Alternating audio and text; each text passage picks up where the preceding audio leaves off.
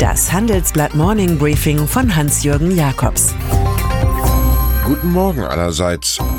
Heute ist Mittwoch, der 19. Juni, und das sind heute unsere Themen. Donald Trump macht weiter.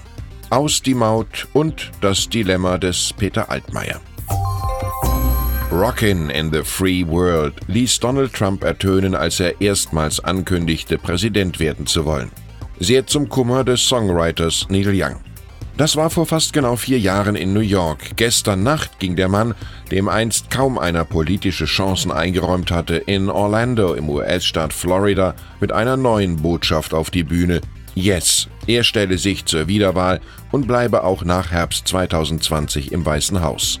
Die Umfragen sprechen derzeit gegen Trump, sein System der Twitter und Fox News gestützten Desinformation jedoch für ihn. Vermutlich ist der Beifall genauso wie das Bu auf der Weltbühne längst seine Droge, ohne die er nicht leben kann. Was macht es da schon, dass Trump nach herkömmlichen Kriterien der Managementkunst schlecht abschneidet? In die lange Reihe seiner Personalflops fügt sich jetzt der Name Patrick Shanahan. Er war Trumps Favorit für den Job des Verteidigungsministers, den der 56-Jährige bereits seit Anfang des Jahres kommissarisch ausübte. Offenbar aber war eine intensive Dokumentation seines Privatlebens durch die Bundespolizei FBI zu viel für ihn. Es hatte bei ihm Fälle von häuslicher Gewalt gegeben rund um Mutter und Sohn. Mitten im Iran-Konflikt verzichtet Shanahan nun auf weitere Beförderung. Es folgt Heeresamtsleiter Mark Esper. Vielleicht auch nur ein Interimsmann. Der normale Gang bei Trump ist der Übergang. Auf ihn ist Verlass, wenn die Stimmung der Börsianer wegen des manischen Handelskriegers Trump mal wieder tief im Kohlenkeller ist, auf Mario Draghi. Bald scheidender Präsident der Europäischen Zentralbank. Bei einem Notenbanktreffen in Sintra überraschte der Italiener mit einem Kurswechsel. Er zeigt sich bereit, im Kampf gegen niedrige Inflationsraten zu einer sehr laxen Geldpolitik zurückzukehren. Draghi sprach von einem Zitat zusätzlichen Stimulus also weiteren Zinssenkungen, obwohl diese bereits bei Null stehen und Entlastungen für die Banken. Trump aber schäumte, weil der Euro auf diese Art schwach und die Exportgeschäfte der Europäer stark gehalten würden. Die Göttin Zwietracht fordert stets das letzte Wort, formulierte der griechische Dichter Aeschylos. In Bayern ticken die Uhren bekanntlich anders, aber manchmal gehen sie einfach schlicht falsch. Die deutschen Mitbürger lernen nun angesichts der Farce Pkw-Maut erstaunt, wie eine Bierzeltidee leicht zur Schnapsidee werden kann. Die CSU konnte sich in ihrem Kampf für den deutschen Autofahrer tatsächlich bis zum Schluss nicht vorstellen, dass es Diskriminierung sein könnte, wenn EU-Ausländer für die Straßennutzung zahlen und Inländer nicht. Alle anderen aber konnten das. Erst recht der Europäische Gerichtshof. Die Verkehrsminister Alexander Dobrindt und Andreas Scheuer werden somit in die Geschichte eingehen als Sturköpfe aus dem Süden. Die Millionen verpulverten für eine weiß-blaue Phantasmagorie. Aus die Maut. Was da schief lief, beschreibt unser Aufmacher.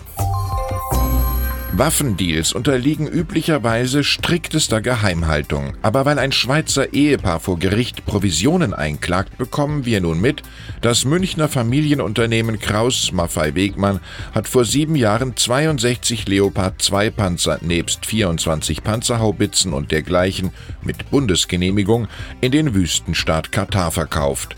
Bei dem 1,9 Milliarden Euro Deal trat in einer Mittlerfunktion eine ominöse Briefkastenfirma namens Kingdom Projects auf, die mindestens 28 Millionen Euro kassierte. Es kommt bekanntlich gar nicht so selten vor, dass über solch windige Konstruktionen Korruptionsgelder an geeignete Empfänger fließen, was beim vorliegenden Ereignis jedoch alle dementieren. Im Erdgasstaat Katar übertrifft das Geltungsbedürfnis der handelnden Scheichs in der Regel noch ihr stattliches Vermögen. Offenbar half der ehemals regierende französische Staatspräsident Nicolas Sarkozy der Herrscherfamilie Altani dabei, in der Eitelkeitsmaschinerie Fußball sowohl den Spitzenclub Paris Saint-Germain als auch die Austragung der Weltmeisterschaft 2022 zu übernehmen. Das scheint bei einem Lunch am 23. November 2002 im Élysée geregelt worden zu sein, worüber die französische Lichtgestalt Michel Platini aussagen soll. Er wurde gestern in Polizeigewahrsam genommen. Wegen Korruptionsverdachts darf er derzeit kein Amt als Verbandsfunktionär bekleiden. Auch Sarkozys Ex-Beraterin Sophie Dion wurde verhört. Peter Altmaier von der CDU droht zum Opfer seiner eigenen Ankündigung zu werden, im globalen Wettbewerb auch Fusionen fördern zu wollen, um so Champions ins Marktgefecht zu schicken. Das war am vergangenen Freitag zu spüren, als ich mit dem Bundeswirtschaftsminister im Bonner BAP-Institut diskutierte. Einerseits halte er generell wenig von einer Ministererlaubnis bei kartellrechtlich untersagten Zusammenschlüssen, so sagte er, andererseits wird es offenbar schwerer, Erwartungen gerecht zu werden. So hat Altmaier nun angekündigt, im Ministererlaubnisverfahren rund um den baden-württembergischen Mittelständler Zollern und das österreichische Industrieunternehmen Miba mehr Zeit als vorgesehen zu brauchen. Es geht hier um Gleitlagergeschäfte und, wie immer in diesen Tagen, um aggressive Konkurrenz aus Asien. Und dann ist da noch Julia Klöckner, weinwirtschaftserfahrene CDU-Agrarministerin dieser Bundesregierung, die jüngst als Sidekick des Nestlé-Deutschland-Chefs auf Social Media debütierte. Der Manager erklärte im Video der bildungshungrigen Nation, wie sein Konzern in den eigenen Produkten freiwillig den Zuckergehalt reduziere, und die Ministerin nickte freudig dazu. Nun hat Julia Klöckner angekündigt, dass sie in ihrer Heimat Rheinland-Pfalz nicht ein drittes Mal als Spitzenkandidatin antritt, sondern Christian Baldorf das Terroir der Reben, Rüben und Raketen überlässt. Die CDU-Vizechefin konzentriert sich ganz auf ihre Süßstoffoffensive in Berlin.